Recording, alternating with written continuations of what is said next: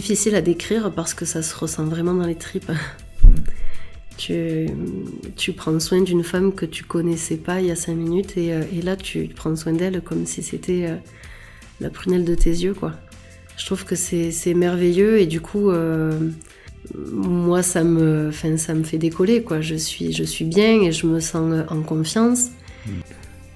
Le fait que je me sente en confiance comme ça, je, je, me sens moi-même. C'est comme si j'arrivais en fait à, faire tomber les barrières des masques qu'on s'impose euh, à l'extérieur. Là, dans, ces soins-là, je, sais que je suis euh, pleinement moi. Bonjour à tous, j'espère que vous allez bien et que vous profitez au maximum de votre été. Je vous retrouve cette semaine pour vous présenter une amie, une femme que j'aime beaucoup parce qu'elle incarne la simplicité, l'authenticité, la spiritualité au sens le plus noble du terme. Cette amie, elle s'appelle Coralie Bastide. Elle partage son temps entre sa famille, les soins rituels Rebosso et la création de sculptures en terre ornées de pierres semi-précieuses. Dans cet entretien très touchant, elle nous parle de son parcours, de ses activités et surtout de comment elle a, grâce à son cheminement spirituel, pu renouer avec qui elle est vraiment. Un grand merci à toi Coralie pour cet échange et un grand merci à vous aussi pour votre fidélité. Et je vous souhaite une très belle écoute.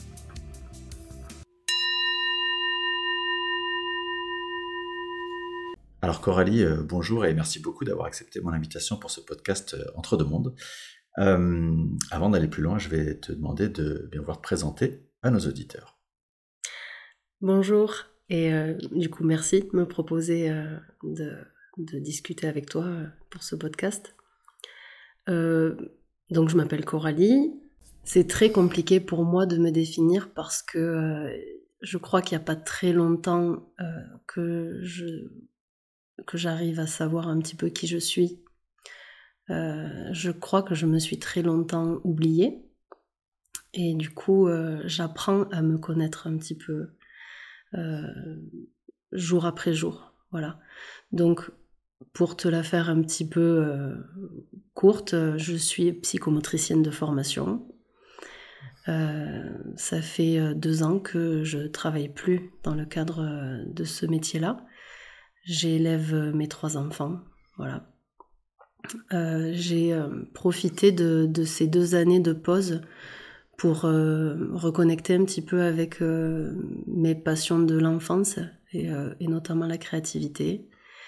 Ça m'a fait énormément de bien et, tellement de bien que du coup, je me lance dans, cette activité-là pour en faire quelque chose de professionnel.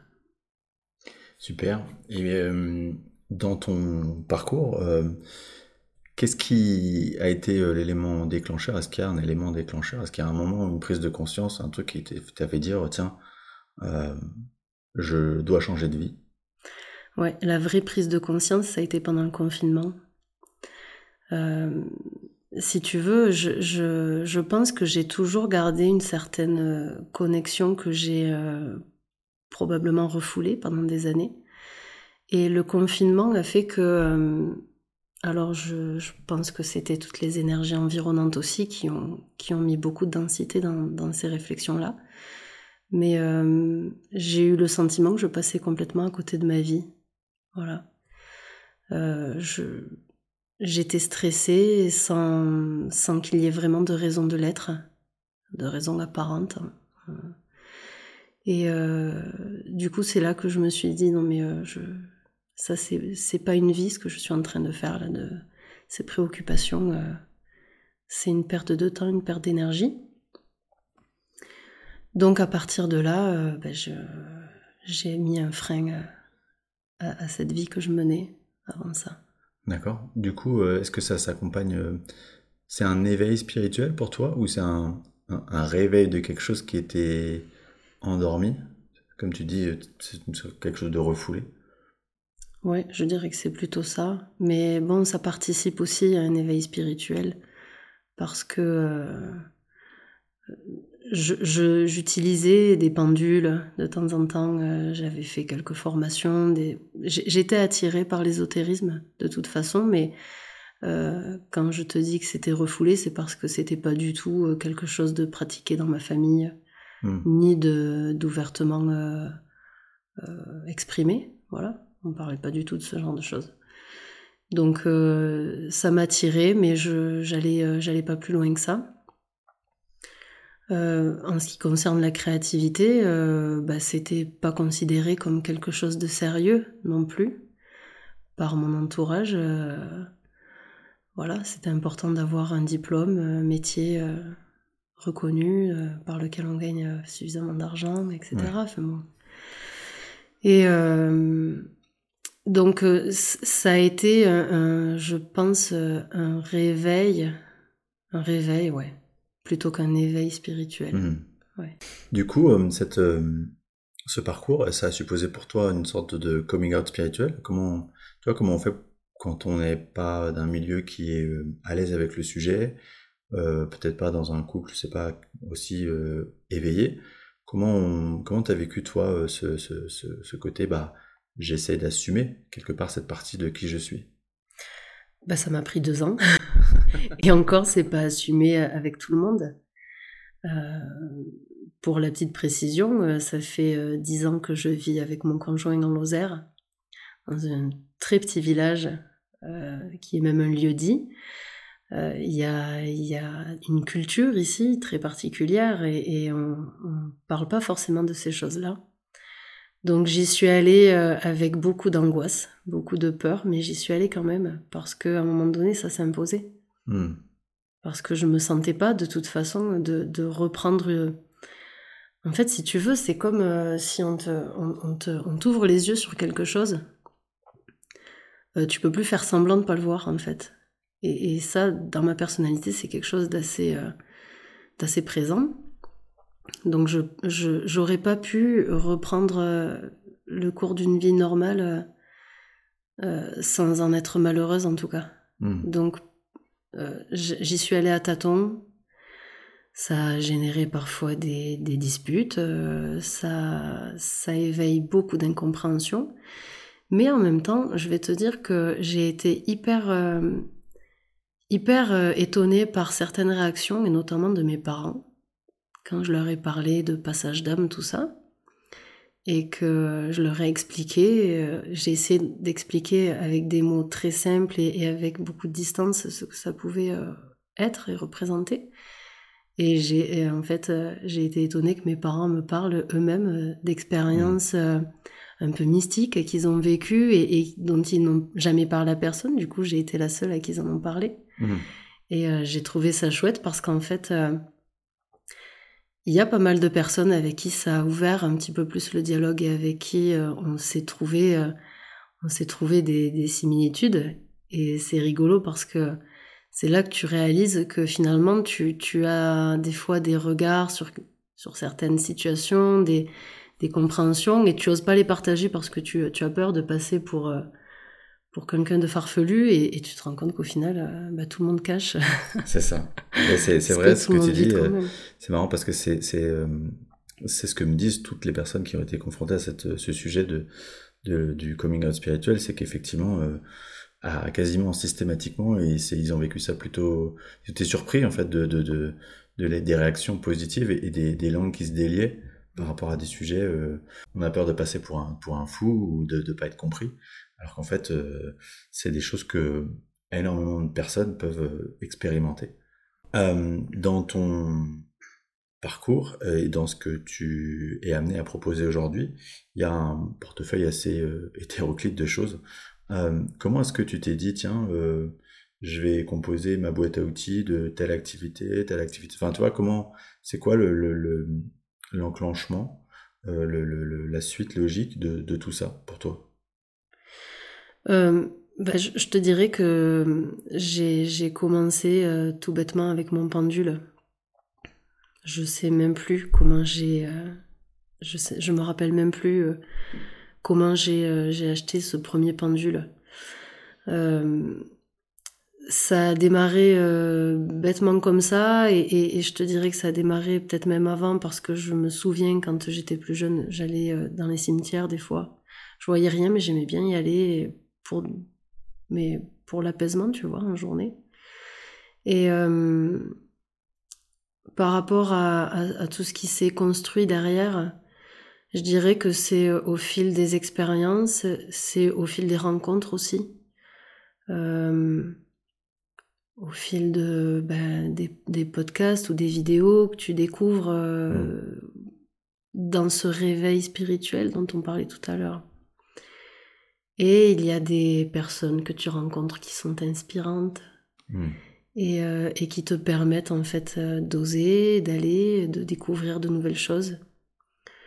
Donc je te dirais que, que ce portefeuille, comme tu le décris, ce sont des, des, des découvertes au, au, fur et à mesure, tu vois, de, de des découvertes en enclencher, enclencher d'autres. Hmm. Du coup, voilà, ça s'est composé un petit peu comme ça. Alors, dans tes euh, activités, dans ce que tu proposes, il y a, il y a quelque chose qui m'interpelle. J'en ai entendu parler euh, quelques fois sans vraiment savoir euh, ce que c'est. Enfin, en ayant une petite idée, mais peut-être un peu fausse. J'aimerais qu'on puisse le creuser. C'est le sujet des, des massages Rebozo. Mm. Euh, est-ce que tu peux euh, nous expliquer euh, assez simplement en quoi ça consiste? Alors, le rituel, le soin rituel Rebozo, c'est initialement pratiqué au Mexique pour des, femmes qui viennent d'accoucher. Le, principe de ce soin, c'est de venir clôturer une, étape dans la vie de, la, de la femme, donc de la jeune mère clôturer l'étape de la grossesse sur tous les plans, de, manière multidimensionnelle, que ce soit physique, euh, éthérique, euh, voilà, etc. Euh, pour pouvoir ouvrir le, passage sur la, nouvelle étape qui est celle de la maternité. avec mon amie Amalia, on a vécu toutes les deux un, un soin rituel Rebozo et on, s'est dit que on pourrait ouvrir cette, euh, cette opportunité mhm. à, toutes les femmes. Alors pour le moment, parce qu'on aimerait bien euh, un jour le proposer également aux hommes. Mais euh, parce que justement, j'allais, j'allais, j'allais, enfin moi j'avais en tête que ça ne s'adressait que aux femmes qui venaient d'accoucher et dans une période ADR assez, je crois qu'il y a un nombre de jours mmh. précis. donc toi, tu me dis là que finalement c'est quelque chose qui peut être vécu par toute personne qui euh, va clôturer un cycle, c'est ça, de, sa vie, c'est ça? Oui, oui, exactement. Donc, euh, alors, il semblerait que, que, je sois identifiée de la famille des passeurs d'âmes. Et je trouve que le soin rituel Rebozo est, est parfaitement, s'identifie parfaitement aussi à ça. Donc effectivement, on peut le proposer à toutes les, à toutes les personnes qui sont euh, en phase de, clôturer un cycle ou qui ont envie de clôturer quelque chose hmm. pour passer euh, à une nouvelle étape. Ça peut être euh, dans le milieu familial avec un, divorce ou un mariage. Ça peut être pour clôturer aussi une grossesse où même si, si, ton enfant a 20 ans, quoi, tu vois, hmm. ça n'a pas de, forcément d'intérêt de, le faire dans les 40 jours après, comme c'est préconisé dans le soin. Pour, voilà. Euh, mais ça peut être euh, suite à un deuil, ça peut être pour des passages d'examen. Mmh. À partir du moment où on sent qu'il euh, est temps pour nous de passer à quelque chose de nouveau, le soin Rebozo est, complètement, mmh. complètement adapté. Alors moi, du coup, j'ai parlé de massage, mais tu parles de soin. Ça veut dire que quelque part, c'est plus, c'est plus qu'un massage. Est-ce que tu peux nous, nous détailler les étapes de comment ça fonctionne concrètement? Oui. Alors, il y a bon, une, étape d'accueil, tu, te doutes, euh, mais qui est importante parce que c'est là aussi que qu'on pose l'intention du soin. Euh, effectivement, c'est pas qu'un massage et on n'est pas du tout là pour de l'esthétique. Euh, c'est, ça va vraiment chercher loin et, quand je te parle de, de soins multidimensionnels, c'est vraiment ça. On, va vraiment sur toutes les strates. Et donc, on, accueille, on s'accueille toutes ensemble. Euh, et, la personne qui vient recevoir le soin, elle pose son intention.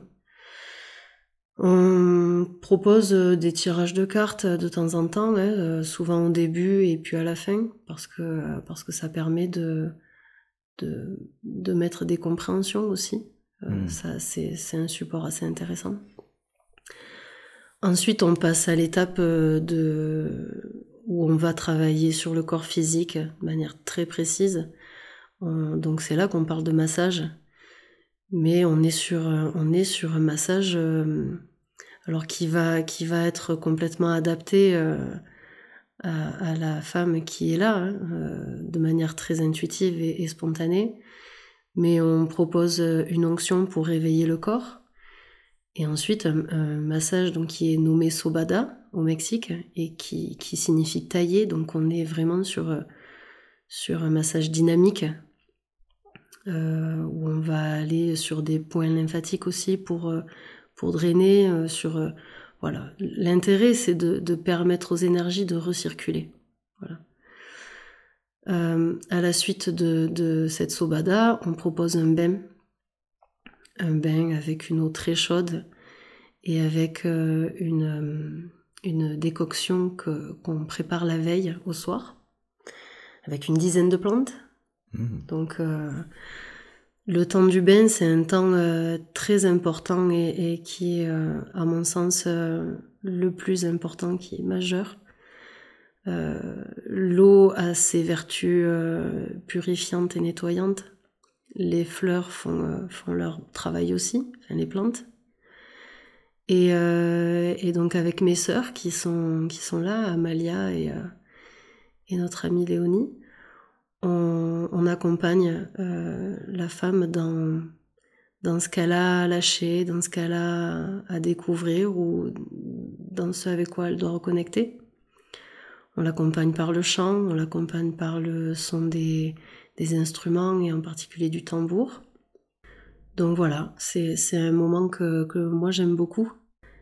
Et euh, à la suite du bain, il y a un temps de sudation parce que l'intérêt, euh, c'est de, de, faire monter le corps en température. Quand le corps monte en température, euh, ben, on détoxifie pas mal aussi. Donc ça a ses vertus. Et à la fin du temps de sudation, il y a un temps de serrage. Donc avec le rebozo, puisque ça, c'est vrai que je l'ai pas précisé, mais le rebozo, c'est une écharpe donc qui est utilisée au Mexique avec un tissage très qui, qui lui confère beaucoup de solidité. Et donc avec euh, ce rebozo, on va aller sur, euh, sur sept points clés du, du, corps qui sont, qui sont euh, relatifs aux sept chakras. Et on vient effectuer un serrage. Alors avec intensité là aussi. Hein. C'est pas un soin de tout repos pour personne. C'est ça. Et, et, donc le serrage permet de venir rassembler, réunifier. Hmm. Euh, la personne et euh, voilà, il y a c'est magnifique comme soin. Et, et, donc après ce serrage, c'est terminé? Il y a un temps de, de clôture. Il y a un, temps, de... temps, de... clôture, effectivement. Mm. Voilà, il faut, il faut un, certain temps quand même pour sortir de mm. d'un soin comme ça. D'autant que euh, ma partenaire Amalia pratique des soins énergétiques Hmm. Et donc, euh, il n'est pas rare que des soins euh, s'invitent pendant, euh, alors n'importe quelle étape hein, de, hmm. du rebozo, mais voilà, c'est quand même assez chargé, c'est très dense comme. Justement, toi, quand tu pratiques ce type de soins, comment tu te sens? Tu vois, qu'est-ce qui se passe en toi? Quand, quand, y a quand le soin commence ou, ou aux différentes étapes du soin Comment, ça comment tu ressens les choses, toi? Euh, moi, je suis sur un nuage. Je suis, je suis surexcitée d'être là parce que euh, on, sent qu'on est entouré, on sent qu'on est dans un, une bulle de sérénité. Enfin, c'est, euh, c'est, je trouve que c'est très léger comme sensation et ça fait beaucoup de bien. Hmm. j'aime, j'aime ce, ce sentiment de sororité aussi qu'on tisse avec les femmes qui sont là. C'est c'est difficile à décrire parce que ça se ressent vraiment dans les tripes. tu, tu prends soin d'une femme que tu connaissais pas il y a cinq minutes et, euh, et là tu prends soin d'elle comme si c'était euh, la prunelle de tes yeux quoi. C'est, euh, je trouve que c'est, c'est merveilleux et du coup moi ça me, enfin ça me fait décoller quoi. Je suis, je suis bien et je me sens en confiance. Mm. Le fait que je me sente en confiance comme ça, euh, je, je, me sens moi-même. Hmm. C'est comme si c'est comme si j'arrivais en fait à, faire tomber les barrières des masques qu'on s'impose à l'extérieur. Hmm. Là, dans, ces soins-là, je, sais que je suis pleinement moi. Ouais, c'est-à-dire que tu as l'impression de presque toucher au, au, but de tout ton parcours euh, spirituel, quoi, c'est ça? Je, je sais pas comment te dire ça, je, me sens, euh, je me sens euh, à ma place. Je me sens dans ce pourquoi je suis là, en fait. Hmm.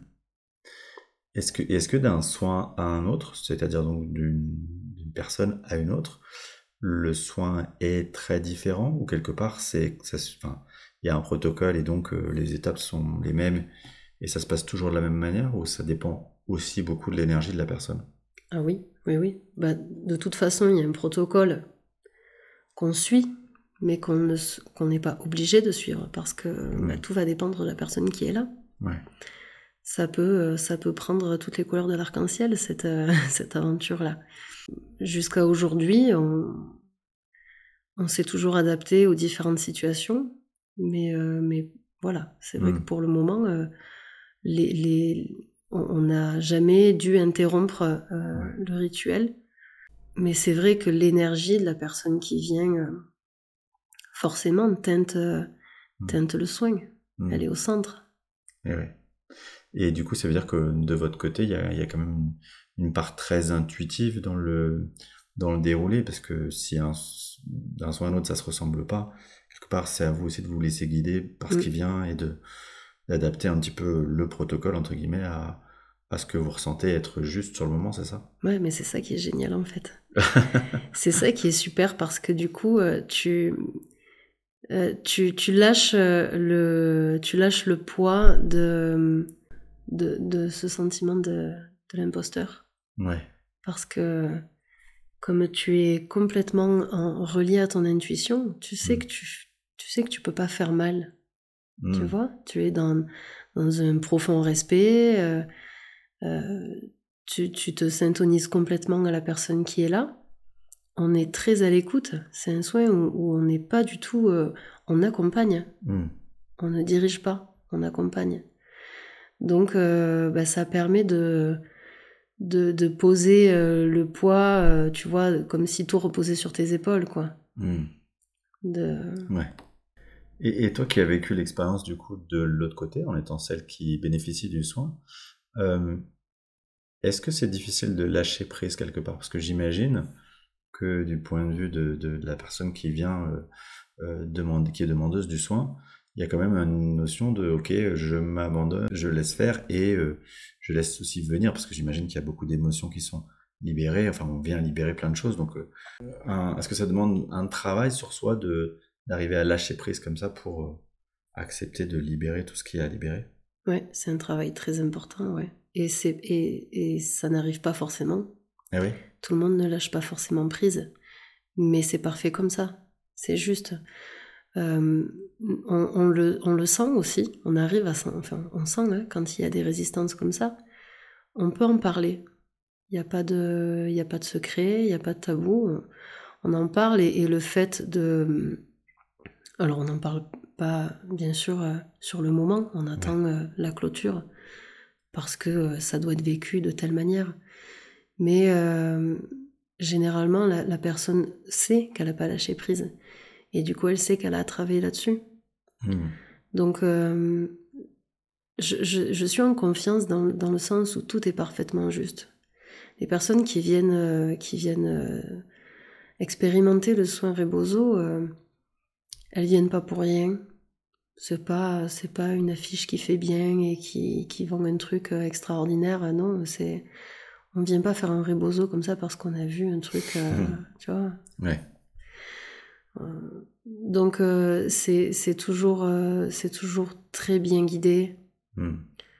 Et, et, moi, pour l'avoir vécu, du coup, puisque tu me demandais, oui, c'est difficile de. J'ai eu du mal à lâcher prise au départ. Mais en fait, euh, j'y suis arrivée et ça a été très libérateur, très intense, mais très libérateur. Hmm.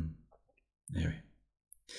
et euh, tu l'as dit, vous êtes euh, plusieurs dans cet accompagnement. Comment on arrive à déjà masser à six mains, du coup. et puis, comment on arrive à trouver sa place les unes vis-à-vis des autres dans une activité comme ça? Parce que, tu vois, il y a, on pourrait imaginer que c'est pas facile. Enfin, il y a des personnalités qui vont prendre un peu plus le dessus ou comment est-ce que ça s'articule? Est-ce que c'est fluide? Est-ce que ou est-ce que ça nécessite quand même de, beaucoup de, communication en amont et de, travail, de tu vois, de, travail préalable quoi. Ben, en fait, il faut qu'on soit à l'image du soin Rebozo, il faut se lâcher la grappe quoi. on peut pas on peut pas proposer un soin Rebozo si on est dans le contrôle. Hmm.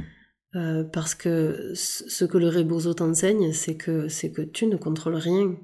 Hmm. Et, et c'est pas toi qui dirige le, soin. C'est vraiment. Euh, et ça, on insiste beaucoup euh, avec mes sœurs sur ça.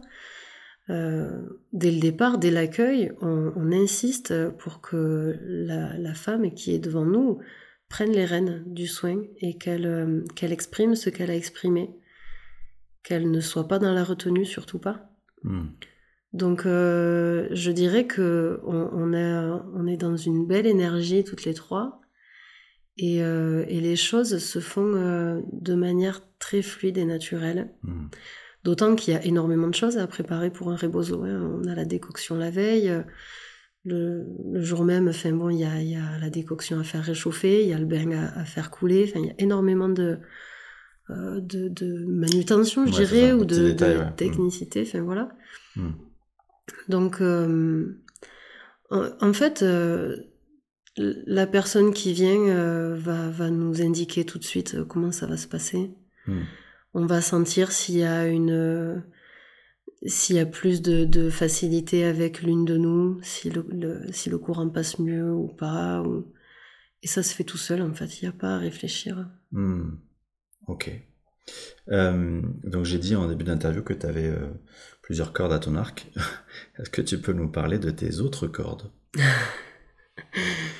Oui, alors euh, du coup je, me suis lancée dans, dans, la création de sculptures en terre. La fameuse créativité. La fameuse créativité, oui. bah là, voilà, c'est parti de d'un besoin en fait de renouer avec ce que j'aimais faire euh, en étant petite. Donc je faisais pas mal de poterie, j'étais pas très douée. Mais voilà, je te dis que j'étais pas très douée parce que j'avais toujours besoin de, de, réaliser quelque chose qui ressemble à quelque chose hmm. de très précis. J'ai ce côté un peu perfectionniste. Donc euh, j'aime bien euh, J'aime bien euh, faire quelque chose qui, qui, colle au plus proche du réel. Ouais. Donc j'ai dû abandonner un peu ça. Parce que même à 35 ans, je ne sais pas faire le réel. Voilà. Et en même temps, est-ce qu'on a besoin de faire du réel? Ben non, non, voilà, c'est ce que, c'est ce que j'ai appris au cours de ces deux années, c'est que quand euh, j'essaye de faire quelque chose de, de, de, trop rigide, en fait, ça marche pas, ça me plaît pas. Mmh. Voilà. Donc, euh, je, m'intéresse depuis de nombreuses années aussi aux, pierres euh, semi-précieuses de lithothérapie. Et j'avais très envie d'associer les deux, d'associer la terre et la pierre. Donc, euh, bah, j'ai fait pas mal de recherches du coup à ce sujet-là et, et au vu des contraintes que propose la terre, l'argile naturelle, quoi J'utilise du coup une argile naturelle, mais à laquelle une résine euh, naturelle est ajoutée pour pas utiliser de four. Hmm. Parce que sinon, il y a trop de contraintes avec les pierres. Du coup, je me suis, euh, je, me régale à, créer des, sculptures plutôt de forme féminine, auxquelles j'associe des, pierres. Euh, et je, je, me régale d'autant plus que je l'ai fait en guidance, c'est-à-dire que je ne sais pas du tout à qui, euh, à qui elles iront, mais je me, je me connecte avant de commencer euh, à la personne qui recevra euh, la, sculpture. Je tire des cartes et donc je, je ressens l'énergie dans laquelle elle va être conçue et, et pourquoi elle va être conçue en fait. Ah oui. Voilà. Donc je la réalise et, euh, euh, je, fais après une petite vidéo justement pour expliquer un petit peu le cheminement, comment est née la sculpture, que, que je transmets du coup à la personne qui, qui la reçoit. C'est-à-dire qu'en fait, quand tu commences ta sculpture, tu ne sais pas qui va l'acheter, c'est ça? Mmh, C'est ça, oui. Et c'est la personne qui, voyant la vidéo, va se sentir. Euh, ah non, c'est pas en voyant la vidéo, c'est en voyant la sculpture. Elle va, ah, elle va se laisser euh, appeler euh, vers la sculpture qui, voilà, qui, qui, qui, lui parle. Et elle recevra mmh. avec sa sculpture la vidéo, qui explique un petit peu comment c'est né, quoi. Et du coup, quel, quel bénéfice ça peut apporter une, de ce type de sculpture? Qu'est-ce qu'on peut venir, qu'est-ce que ça peut venir aider euh, pour les personnes qui, euh, qui peuvent être intéressées? Bah, Tout dépend de la pierre qui, qui sera choisie. Euh, si tu veux, je, parce que je réalise aussi des, des, des bracelets en pierre.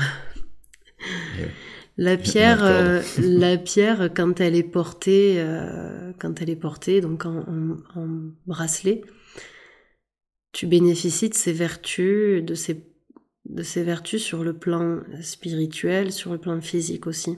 D'accord. Puisqu'il y a, y a une communication entre, entre ces atomes et les tiens, quoi, tu vois. Hmm. Euh, sous la forme de, de la sculpture, c'est des pierres du coup qui sont plus grosses hmm. que les perles. Mais du coup, tu vas recevoir plus facilement leur énergie euh, spirituelle et énergétique.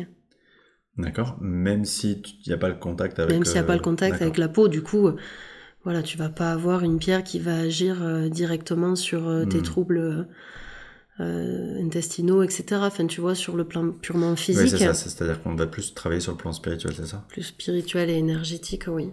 D'accord. Et moi, du coup, je charge les pierres hein, avant de. Ouais. Avant de m'en servir, donc elles sont dans, dans leur pleine puissance. Et, et toi, quand tu es dans cet état-là de, de tu l'as dit, de te connecter à, la personne qui va recevoir euh, cette sculpture. Comment ça se passe pour toi? Comment tu, ah, je sais pas, comment tu captes les informations? Comment tu, dans quel état tu te sens euh, à ce moment-là? C'est très, euh, c'est très subtil. Ouais. J'ai surtout des mots qui viennent et des sensations.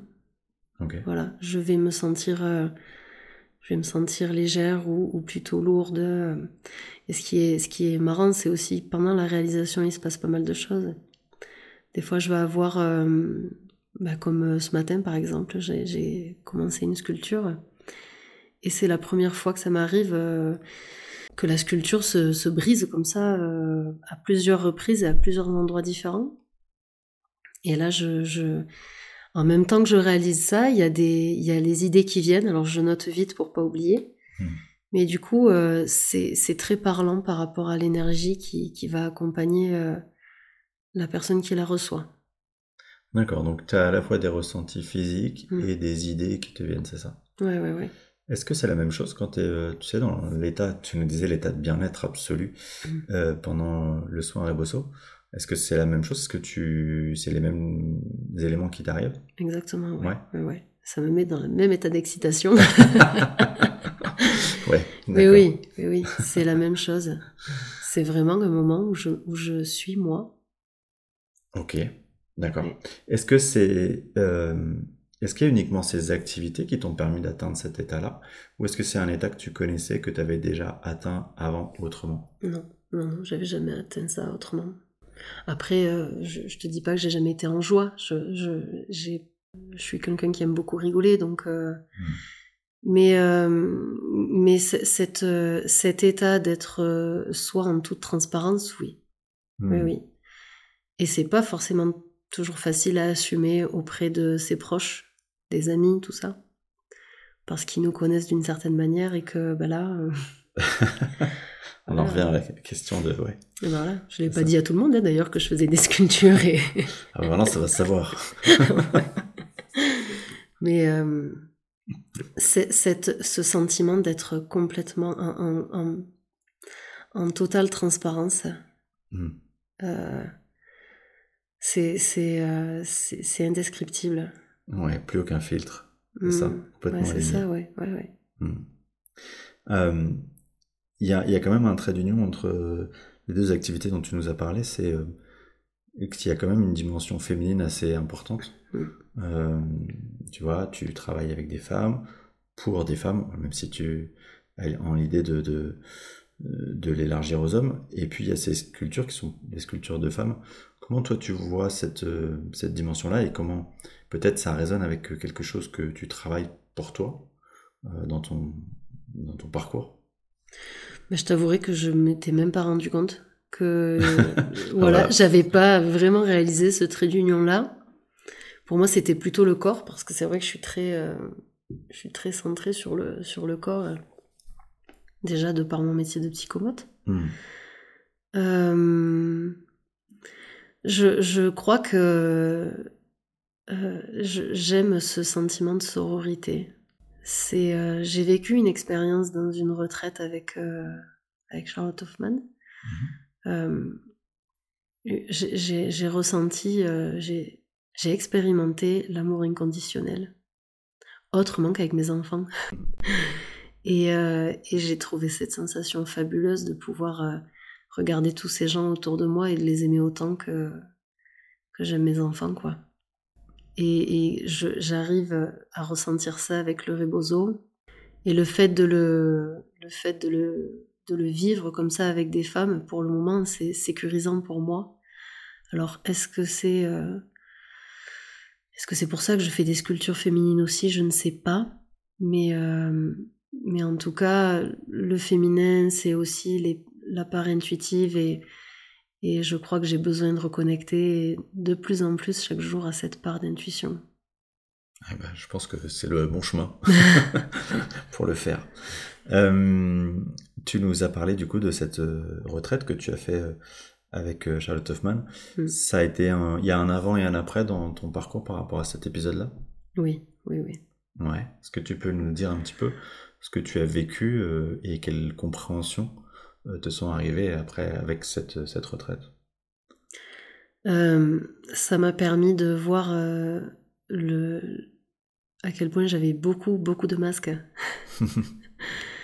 Euh, beaucoup de parts égotiques qui étaient euh, pour la plupart euh, bien cachées. ça m'a permis aussi de, du coup, de me lâcher un petit peu et, de me faire confiance dans le fait que on n'a pas besoin d'être des êtres spirituels de haut niveau. On fait avec ce qu'on a, avec ce qu'on est sur l'instant et c'est déjà très bien, quoi. Ouais, d'être plus tolérante quelque part envers toi-même, c'est ça? Bah oui, oui, oui, parce que c'est vrai que quand tu pars faire une retraite spirituelle, alors déjà t'es regardé un petit peu de travers quand t'as un milieu euh, voilà, qui est pas trop euh, qui est pas trop ouvert à ça. Et puis euh, et puis tu t'imagines que tu vas reconnecter avec des puissances incroyables et que tu vas devenir chaman et euh, tu sais celui qu'on appelle l'ego spirituel. Ouais.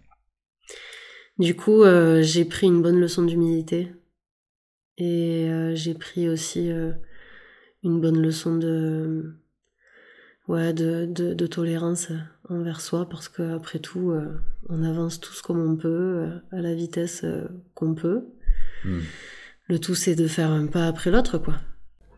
Avant qu'on termine euh, cette, cet épisode, il y a deux questions que je pose euh, souvent aux, personnes que j'interviewe. Euh, la première, c'est est-ce que...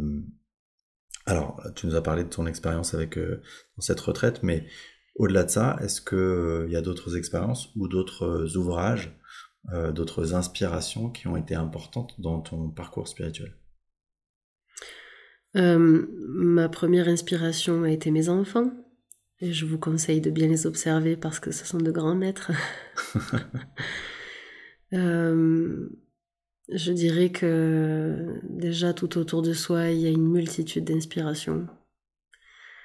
Euh, ensuite, euh, il y a eu ma sœur Amalia qui m'a énormément inspirée sur le fait d'oser, d'oser mhm. être soi. Et puis en inspiration aussi, il y a eu Lumineuse, Charlotte Hoffman qui ont qui ont apporté énormément de lumière sur des, choses qui me paraissaient floues, en tout mm. cas que je vivais et que je voilà que je je pensais que c'était je pensais que c'était rien et en fait c'était tout.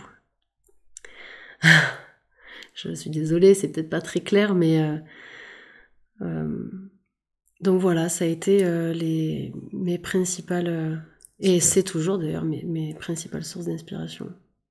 Merci pour euh, cette réponse. J'en profite pour dire que euh, Amalia, c'est donc la personne que j'ai interviewée il y a un an. Donc vous pouvez retrouver euh, son interview. Et puis Lulumineuse, ben, je l'ai interviewée il y a peu de temps. Et j'interviewerai bientôt. Et j'ai la chance et l'honneur de pouvoir l'interviewer bientôt. Je suis très content de pouvoir le faire. Charlotte, donc Charlotte Hoffman, je crois que ce sera au mois de septembre. Euh, je vais terminer euh, du coup ma dernière question habituelle en te demandant euh, quels seraient les conseils que tu pourrais donner à des personnes qui sont un petit peu sur le chemin que toi tu as connu, qui s'éveillent tout juste à ce moment-là, qui sont peut-être un peu perdus comme toi tu as pu l'être quand on s'ouvre à ça et qu'on se dit mince qu'est-ce que je fais de tout ça Quels conseils tu peux leur donner pour vivre un éveil spirituel le plus sereinement possible? Ben, je dirais que la première chose, c'est de stopper tout jugement sur soi et sur les autres. Et vraiment de, d'essayer d'être le plus humble et tolérant possible. Euh, il faut pas avoir peur de discuter finalement avec, euh, avec les autres parce que quoi qu'on prenne en retour, c'est toujours euh, un moyen d'apprendre encore plus. Donc je crois que quand on, a mis le doigt sur quelque chose, qu'on a ouvert une porte, même si c'est pas énorme. il faut pas la refermer, quoi. Eh bien, super. Merci encore à toi, Coralie. Merci pour cet échange passionnant. Euh, évidemment, comme d'habitude, je mettrai euh, les, donc tous les, toutes les coordonnées de Coralie, euh, son site internet et tout ce qu'elle voudra bien me donner dans le détail de l'épisode, à la fois sur ma chaîne YouTube et dans toutes les plateformes de podcast sur lesquelles vous avez l'habitude d'écouter cet épisode. Et j'en profite donc pour remercier tous les auditeurs pour votre écoute fidèle. Merci beaucoup. Merci.